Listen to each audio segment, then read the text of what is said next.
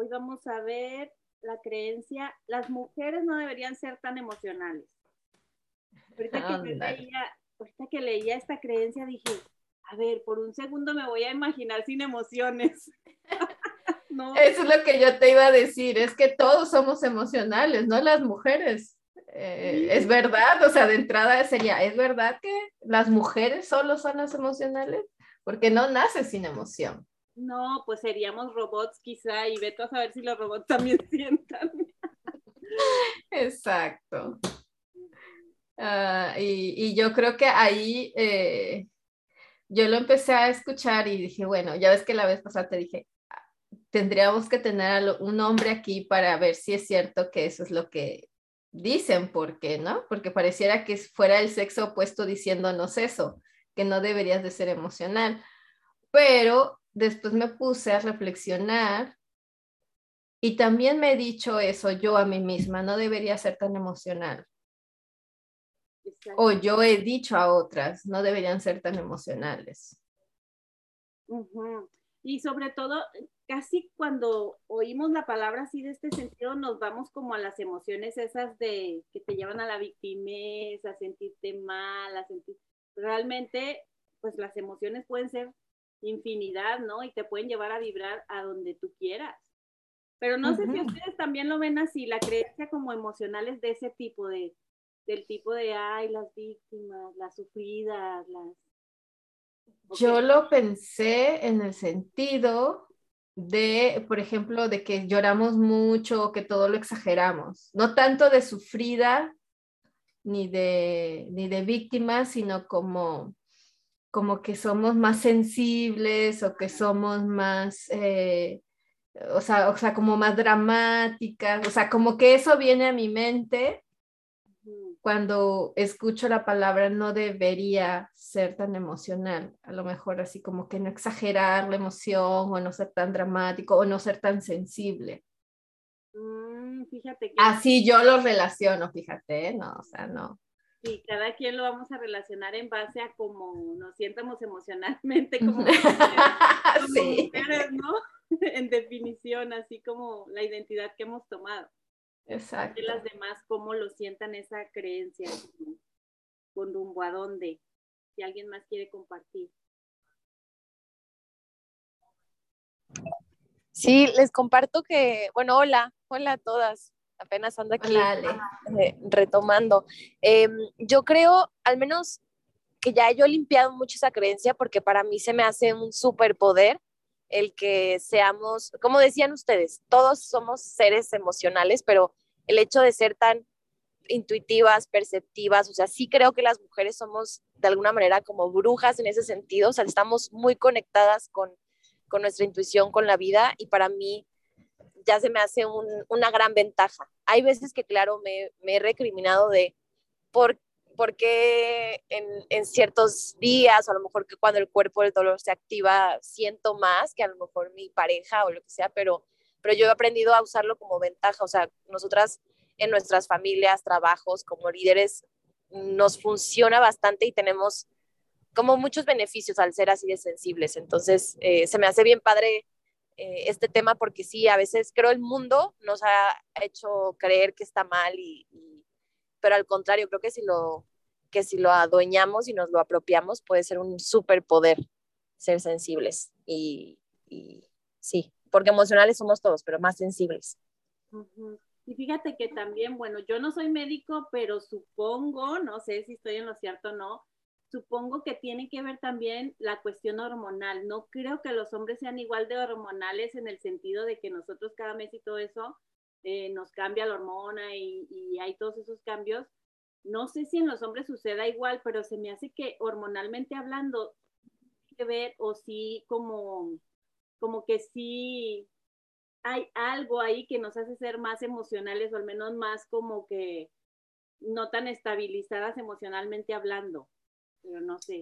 Yo no sé si te, yo creo que sí tiene que ver algo de la, del desarrollo físico, o, o, sea, del, cuerpo en cuestión hormonal, pero también creo que vuelvo a lo mismo, que todos los seres humanos somos emocionales, pero como decía ahorita Abril, que culturalmente se nos ha permitido o se nos ha cuestionado que las mujeres lo seamos más.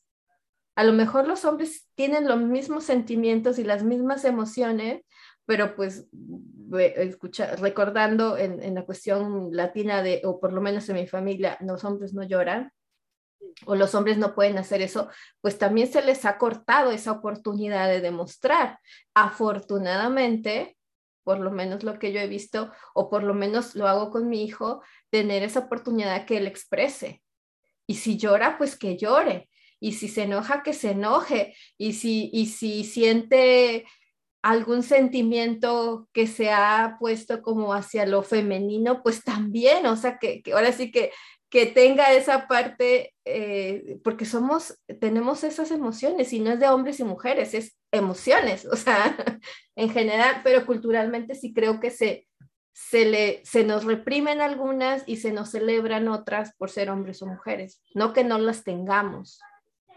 Pues ah, eh, me estaba acordando ahorita que Eckhart Tolle en su libro de El poder de la hora, casi en los capítulos últimos, menciona eso que te decía de la mujer, que cuando son los... Los, periodos, ¿no? el periodo menstrual y todo eso, que realmente emocionalmente eso viene siendo el cuerpo del dolor como colectivo cultural o algo así lo llama como en las mujeres específicamente.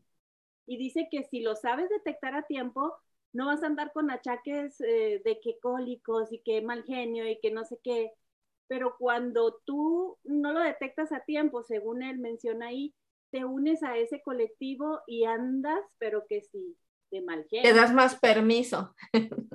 Exacto. Entonces, por eso yo dije, quizás sí tenga que ver algo de diferencia entre hombres y mujeres. igual y es una creencia. Creencia. Eh, Ale, ¿levantaste la manita?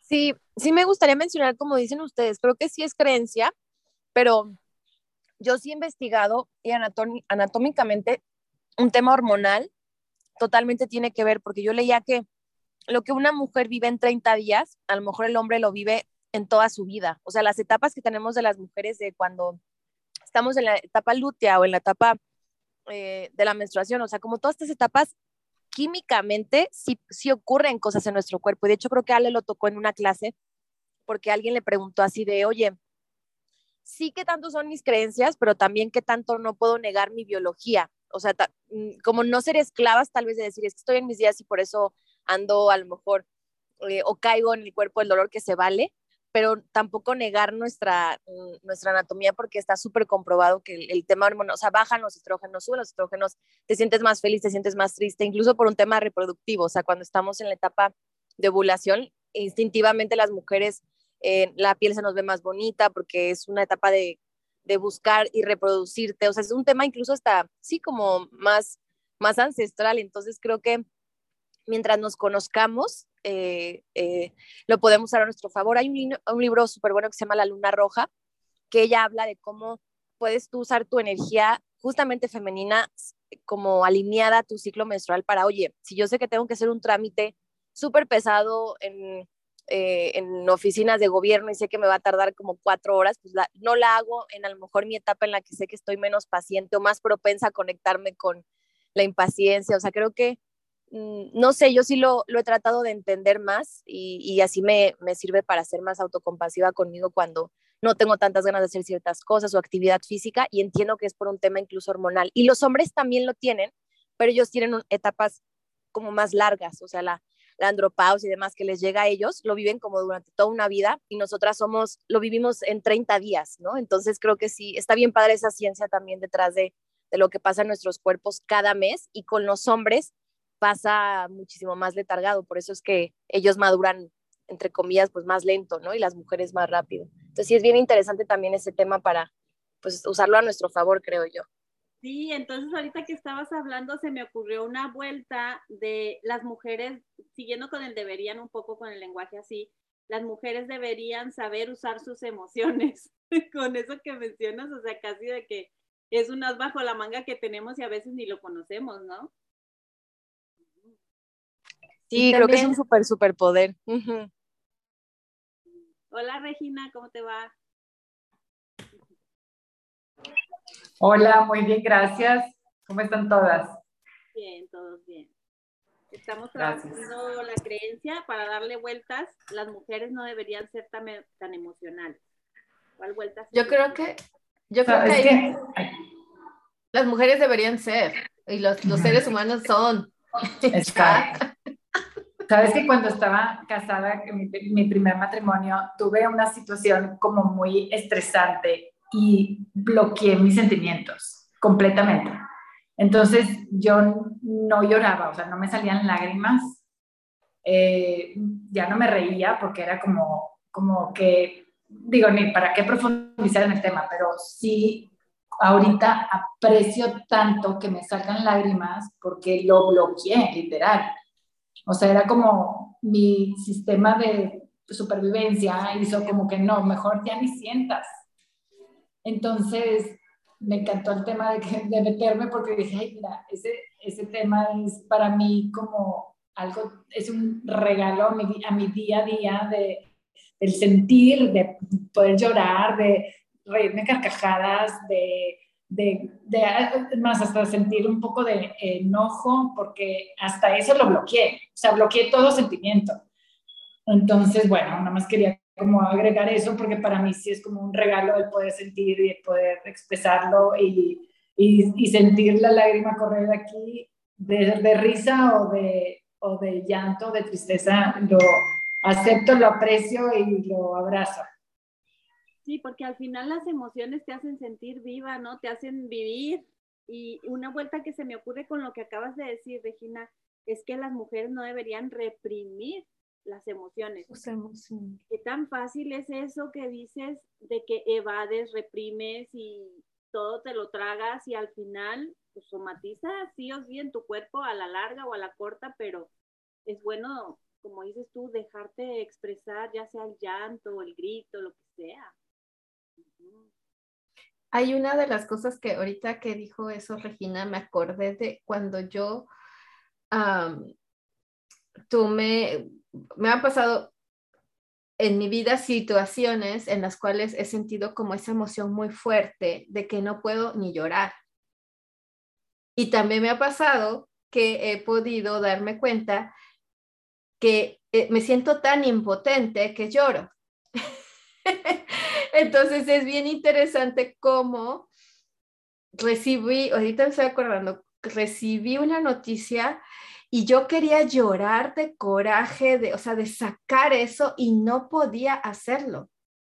Y cuando quería llorar, no podía hacerlo tampoco, porque estaba, hay, hay algo ahí y entonces ahí puedo decir que no es verdaderamente cierto que las mujeres somos, en este caso, podemos ser tan emocionales, porque a veces tengo esa necesidad de hacerlo y hay algo que no sé qué es lo que está ahí atorado, que no se necesita disolver, pero que no me permite tampoco hacerlo.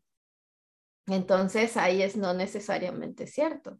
A veces se puede hacer. Hay mujeres que en algunas situaciones no se puede hacer o no queremos hacer o no sabemos cómo hacerlo o no nos permitimos hacerlo, ¿no? O sea, una mujer no puede estar enojada, ¿cómo va a estar enojada? O no puede sentirse muy orgullosa en algunas ocasiones, ¿no? O sea, no puedo decir, es que yo soy capaz de eso porque hay que presumir, ¿no? O sea, hay cosas como que se nos permite, entonces, esa, esa es la parte que, o sea, por ejemplo, cuando, cuando hacen el comparativo de que si un hombre hace algo, se le aplaude, pero si lo hace la mujer, no es, no es visto de la misma forma. Y por las propias mujeres a veces, ¿no? Sí. Eso de, eso de, enojarse, como que a mí me ven como que, ay, Regina, tú siempre estás feliz. Tú siempre estás feliz. Y tipo, y qué padre que me veas así, pero realmente hay cosas que también me enojan. Y qué padre que también me puedas ver enojada y me sigas aceptando. sí, o sea, como que, bueno, y si no, ya es tu problema, pero, pero, pero eso me lo repiten por lo menos una o dos veces al día, de que, ay, pero es que tú siempre estás feliz, ay, es que tú siempre estás positiva y todo esto. Y yo, entonces en el momento que saco un, o sea, ayer precisamente estábamos en Costco, estoy en Monterrey visitando a mi mamá, y, y mi mamá agarra chal con cualquier persona.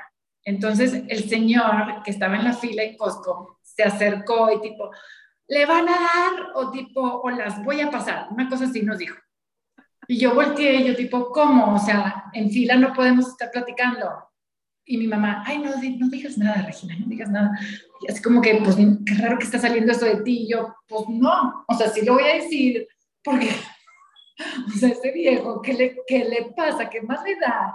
Que estemos serias en la fila o que estemos platicando. O sea, como que, pero hasta mi mamá le sorprendió de que, ay, Regina, que, o sea, no digas nada, ¿no? O sea, déjalo al Señor que diga. Y yo, ¿por qué? Porque, ya sabes. Pero bueno, es esa expectativa de, de, mí de que pues yo siempre estoy feliz. O sea, como que, ¿por qué no, por qué no voy a estar, o decir lo que pienso? No sé. Exacto. Entonces hay una vuelta, se me ocurre, las mujeres expresan sus emociones. O sea, bueno, no siempre, ¿verdad? A veces, pero expresar más que todo de que si deberíamos o no deberíamos serlas o tenerlas, expresarlas. Y a veces expresarlas eh, no nada más con palabras, sino también con hechos, ¿no? Con acciones. Y ahí sería, ¿no? E, esta parte de, de, la declaración que estamos diciendo, las mujeres no deberían ser emocionales, o sea, si lo pongo hacia mí, yo quiero expresar la emoción que esté sintiendo en ese momento. Ándale. O sea, no es ni bueno ni malo, es simplemente me estoy dando la oportunidad de conectar con mi emoción y expresarla. Si y no no la dices y es tipo, ay, sí es cierto, no debería de, pero ¿por qué? pero ¿por qué no? O sea, como que yo me quedé pensando todo el día, tipo, le, empecé a dar vueltas al asunto de yo, ¿por qué no? O sea, a lo mejor aquí en México te te da tema de que, híjole, no vayas a hacer que el hombre nos esté esperando allá afuera y nomás venimos mi mamá y yo y, todo, y se viene una conversación interna, pero no me vino eso, me vino más bien porque no puedo expresar lo que estoy sintiendo. O sea, tú vienes, tú me regañas y, yo, y tú esperas que yo me quede callada. Sí. O que le obedezcas. O que me obedezcas, exacto. Entonces yo volteé a verlo a los ojos y yo, ¿cómo quieres que estemos en fila calladas? O sea, ¿cuál es tu tema? Y toda la fila se quedó callada viéndome de que, porque pues, la mayoría eran hombres y yo creo que no se esperaron que, que yo volteara a...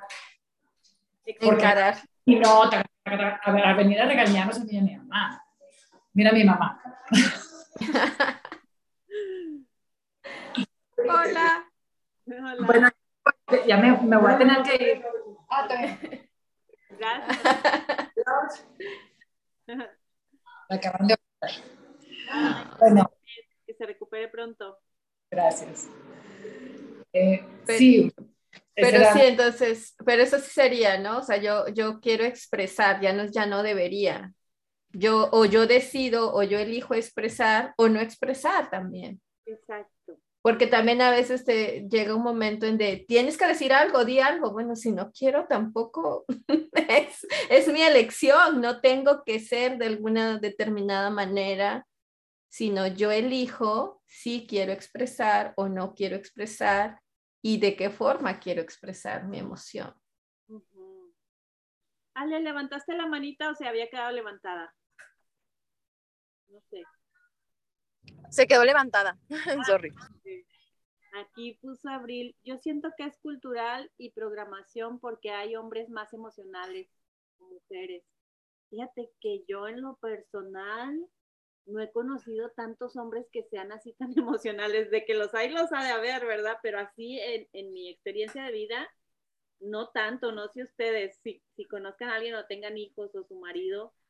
mi esposo. ¿Sí?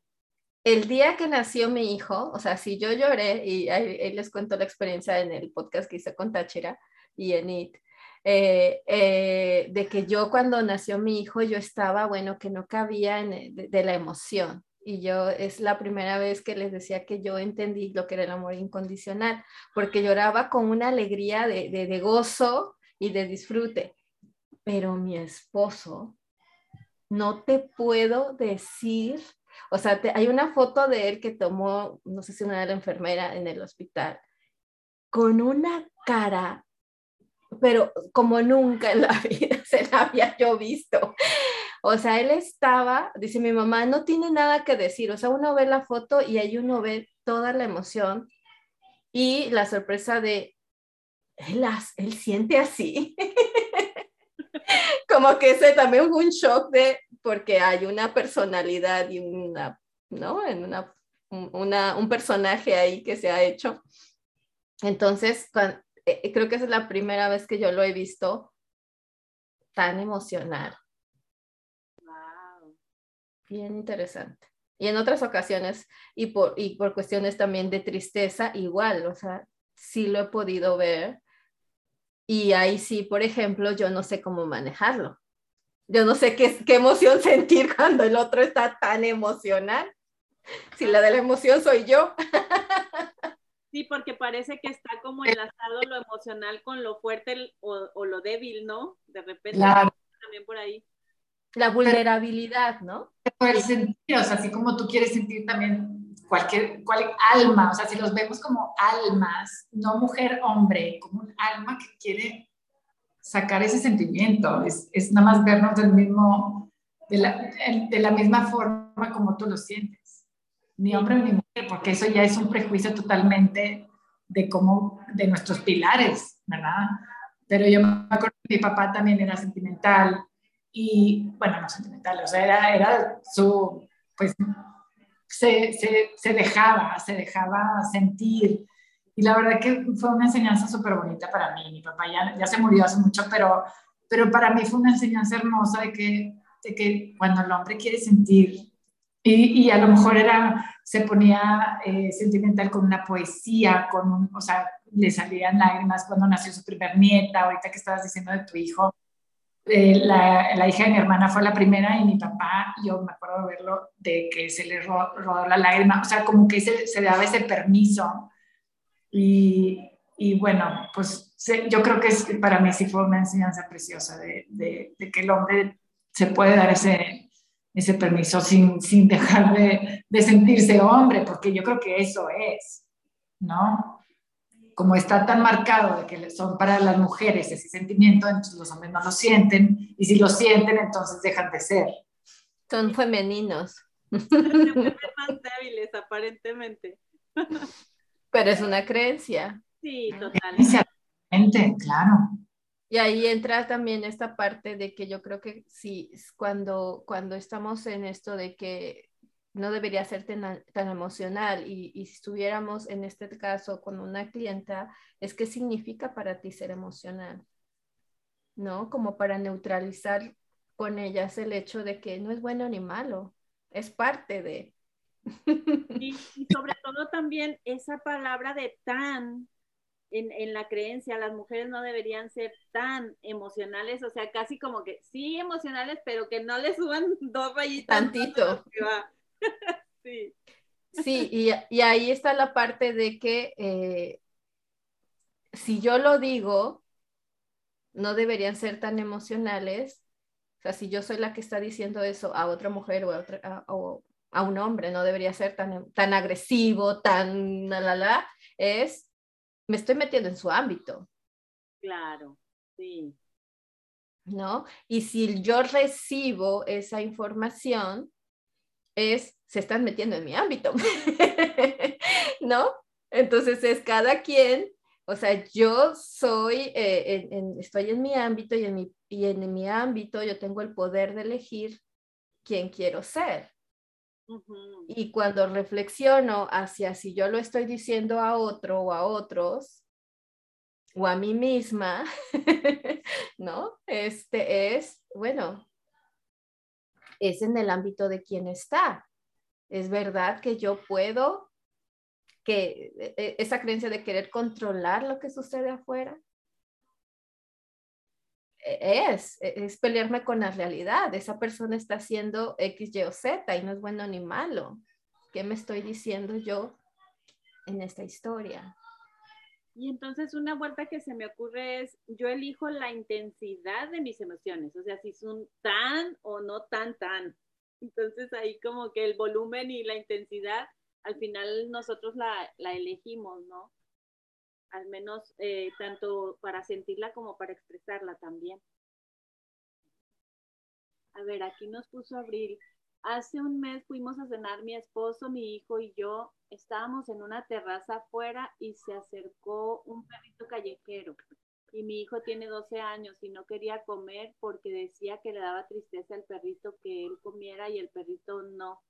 Y mi esposo le decía que no sintiera tristeza, que él no era así de niño, tan emocional. Ay, mira, entonces creo que a los hombres nuestra cultura Sí, o sea, prácticamente eh, los han reprimido, sí, los han reprimido la cultura y aparte tu marido también como diciéndole, no te sientas triste, nosotros, yo no era así de niño, o sea, casi de que tienes que ser como yo y si yo no era así, tú no tienes por qué ser así, ¿no? Como que si deberían de ser igual a los papás que nosotros.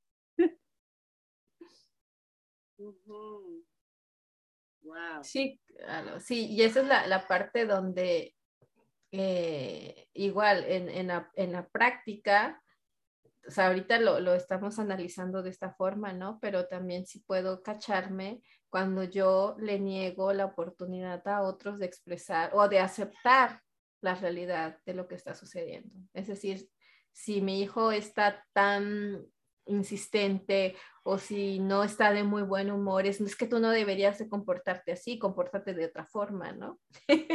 y a veces pasa muy sutil esa, esa eh, en, la, en, la, en, la, vida diaria y es una parte también de tú no deberías de, como si no acepto al ser humano que tengo enfrente.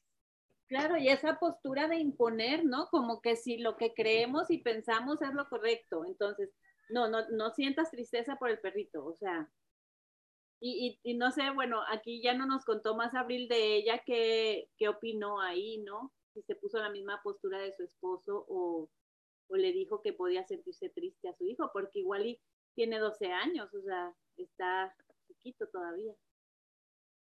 y, y, aquí estaría bueno comentar lo, lo de Brené Brown y, y, lo de HBO Max, ¿no? Donde habla del, del, mapa de, del corazón sobre la importancia de las emociones y de nombrarlas, ¿no? De, de reconocerlas, de identificarlas y, y, de, y, de, saber que igual como hablamos de los estados de conciencia, no hay nada bueno ni malo, todo es.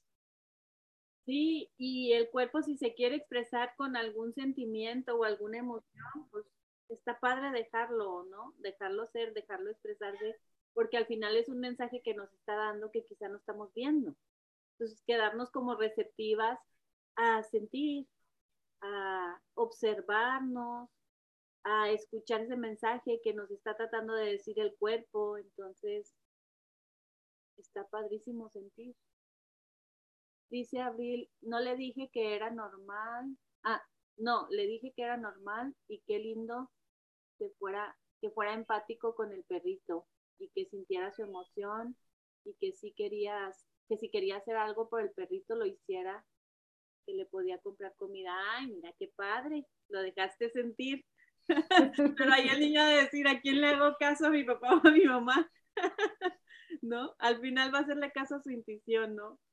Va, va, a tomar como que, a ver, ¿cuál me funciona en este momento? ¿El consejo de mi papá o el consejo de mi mamá? sí. Pero sí, entonces en esas vueltas eso, ¿no? Es como cómo neutralizas en un cliente que te diga, no, de, él no debería ser emocional. En específico tendríamos que, si fuera un cliente, como decir qué en especial, ¿no? O sea, qué no debería ser y qué significa esa emoción que esa persona está expresando para ella. Sí, eso es súper importante porque imagínate, si te llega un hombre de cliente y te dice, es que mi mujer no debería ser tan emocional. O sea, no podemos como que asumir a qué se está refiriendo. Entonces es muy importante preguntar, a ver, ¿a qué te refieres con emocional? ¿En qué área?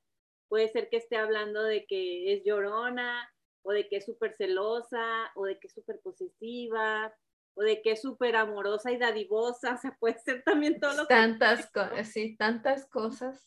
Sí. Sí, y también, y, y, una vez que lo identifica, es qué significa eso para él. Sí. Que sea así, que la realidad le, le, le, sea esa, ¿no? Sí, porque, porque son historias al final. Son historias y creo yo que es muy importante balancear y equilibrar siempre en todos los aspectos de la vida, no nomás en las emociones, ¿no? Como ni muy, muy, ni tan, tan, porque al final todo exceso, al final termina siendo sus, consecuencias, ¿no? Tienes resultados quizá que no quieres. Sí, pero sí es bien interesante eso de, de cuántas veces también en algún momento yo me, me dije que no debería de serlo o le digo a otros que no debería de ser emocional. Ahora, si, si te pones a autoanalizar en tu vida personal, ¿qué hay más en ti? ¿Más emociones expresadas o más emociones reprimidas? Es como que, ah, caray, quizá nadie nos hemos puesto a pensar eso, quizás sí. bueno, yo en lo personal, en mi caso, antes de trabajar en todo este autodesarrollo personal y todo, era muchísimo más reprimido todas las emociones expresadas. No sé si se ha generalizado que, que, la gente que no está tan, tan así como nosotros en este camino de desarrollo personal sea por lo general así o al revés. Me imagino que hay de todo. No sé ustedes qué opinen o, o, o cómo haya sido su vida.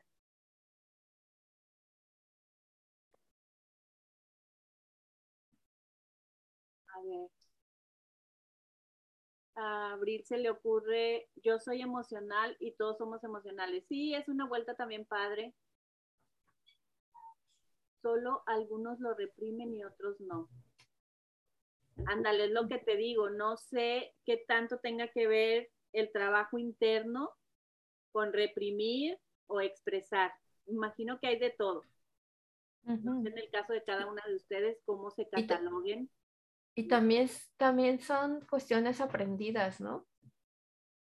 Sí. O sea, no necesariamente que tú lo hayas visto o que te lo hayan reprimido, sino simplemente yo vi que si, no sé, eh, ahorita me vino un ejemplo a lo mejor muy tonto, pero si yo vi que a mi primo lo regañaron porque se puso a jugar o dijo algo o expresó algo y, y, lo regañaron o lo castigaron, no me está pasando a mí, no me están diciendo a mí no lo hagas, pero con lo que yo vi que le pasó, dije, ah, no, pues yo tampoco lo hago. Entonces yo me, yo me guardo mi emoción porque no me, ya vi lo que sucede cuando lo expresas. Ajá, exacto. Entonces, a lo mejor no es que alguien me esté diciendo no lo hagas, sino yo me auto me autorreprimo porque estoy interpretando algo que es una historia que yo me estoy haciendo. Sí.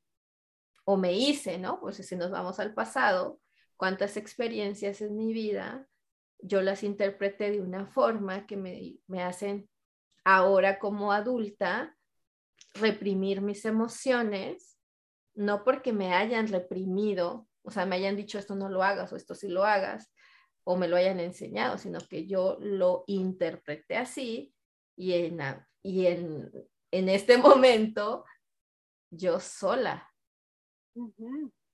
y soy o no soy tan emocional. También sería bueno con eso que dices, que nos autoobservemos y digamos, en esta etapa de nuestra vida, independientemente de cómo nos educaron o cómo interpretamos o cómo crecimos, en este momento de mi vida en dónde tengo más tendencia a reprimir mis emociones, en qué áreas. Y en qué áreas tengo más tendencia a expresarme. Porque en esta etapa de la vida quizá ahora te expresas bien fácil algo que en temporadas pasadas no o en tu juventud en tu niñez no expresabas. O al revés, algo que súper expresabas así de que decías las verdades a todo mundo, quizá ahora ya te pones como que una pausita antes de expresarte de esa manera para no ofender o porque no te están pidiendo opinión igual y no la das y no te la piden por respeto, por lo que sea. Creo que está padre hacer como ese ejercicio de, a ver, ¿en qué áreas yo en esta etapa de mi vida me reprimo para expresar mis sentimientos, mis emociones y en cuáles fluyo súper padre sin que, sin que tenga ningún problema de expresarlo? Porque culturalmente ya ves que hay mucho tema tabú, por ejemplo, en la sexualidad o en la forma de vestir o en entonces al final son emociones expresadas también. De la forma que te vistes, de la forma que hablas, de la forma en que te relacionas íntimamente con tu pareja. todo al final parte de tu esencia.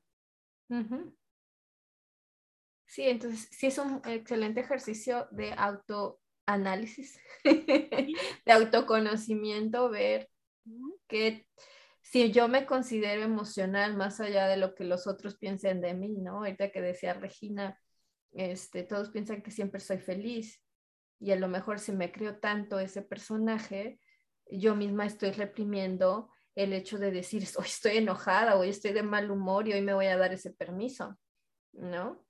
Y, claro, porque...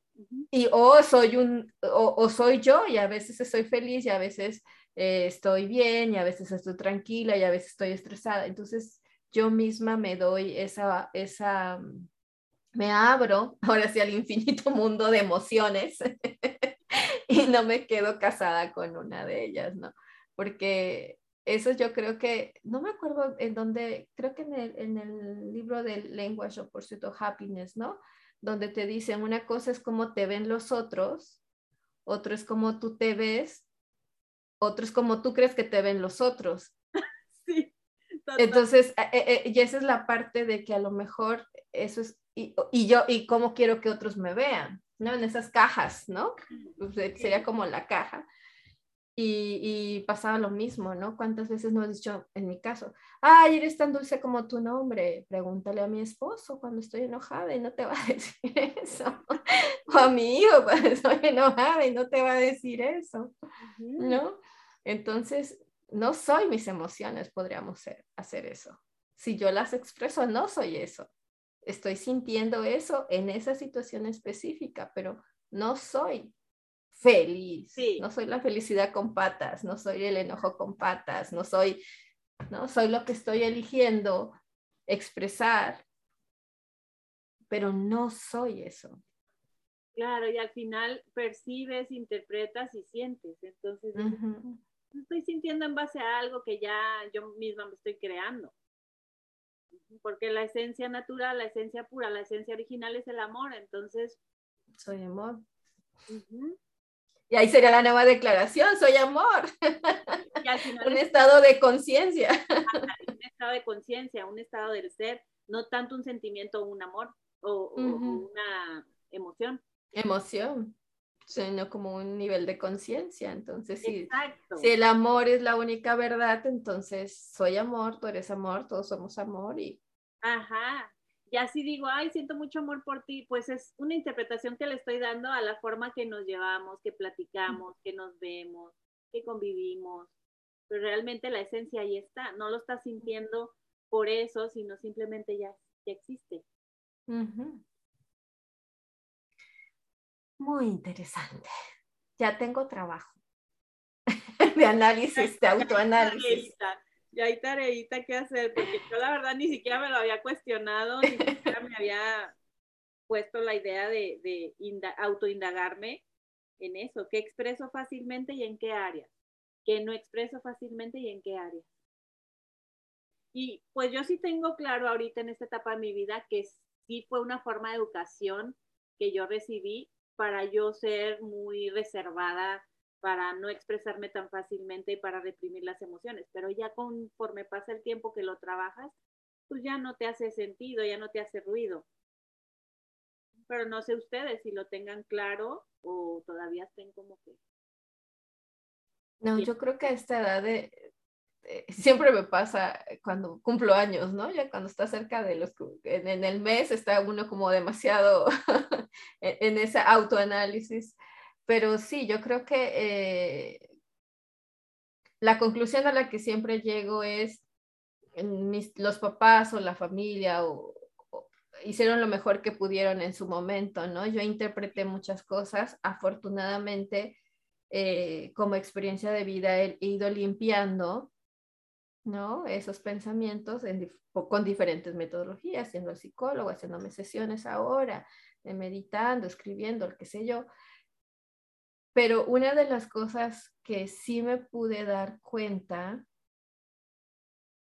que ya por lo menos hace unos 3, 4 años, por los, cuando empecé con mis 40, de que ya no me importa tanto lo que piensen los otros.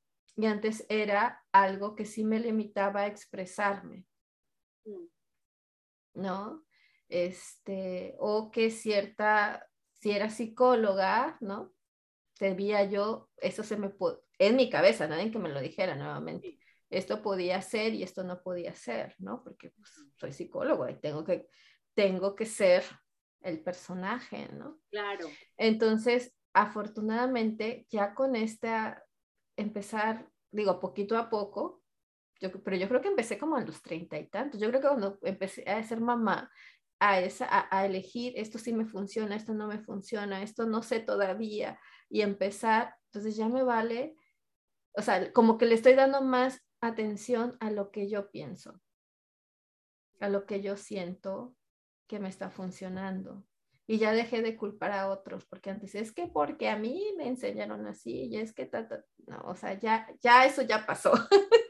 Ahora estoy en mi vida, tomo la responsabilidad de ello y veo poco a poco que hay cosas que me estoy, me estoy dando permiso. Y eso se siente rico. Sí, y entonces esas cuatro preguntas que hiciste, también pudiera ser un ejercicio de autoanálisis. ¿Cómo me ven los demás? Me van a ver en base a sus interpretaciones, en base a lo que creen de mí y también en base a lo que traen adentro en su interior. Ahora, antes de eso, ahorita que dijiste eso, me acordé del ejercicio. Hay un ejercicio que dice, pregúntale a alguien, creo que fue en un curso que nos dieron en, el Instituto MMK, no me acuerdo bien, pero fue, es, mándale a alguien y dile que te escriba qué piensa de ti. Ajá. Y, ahí vas a ver cómo es que ellos te perciben. Sí.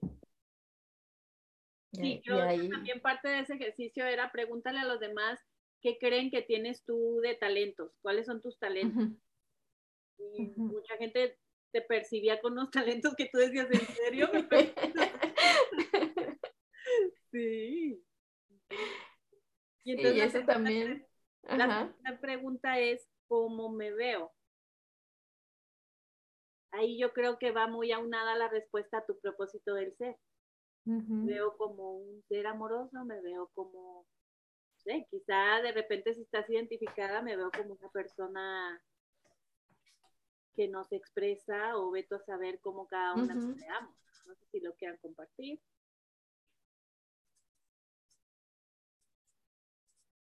Porque a veces, fíjate, es una pregunta tan simple pero a veces no sabemos realmente cómo nosotros nos vemos a nosotras mismas. Casi de que te ves al espejo y te sientes como que estás con una desconocida enfrente. Hay otros días que dices, que te sientes como que tu mejor amiga, pero no siempre, no todo el tiempo. Sí, porque creo que tiene que ver en qué área, o sea, qué está pasando en la vida en ese momento. Sí. A lo mejor tienes mucha claridad en cómo te ves en cierta área pero hay mucha obscuridad, o sea, quiere decir que no tienes puesta la atención o no te has ido a indagar en esta otra. O te has creído el personaje y ahí estás. O también quizá ni te ves y no te has mm. dado cuenta. ¿Cuántas no a veces evadimos el espejo por X razón?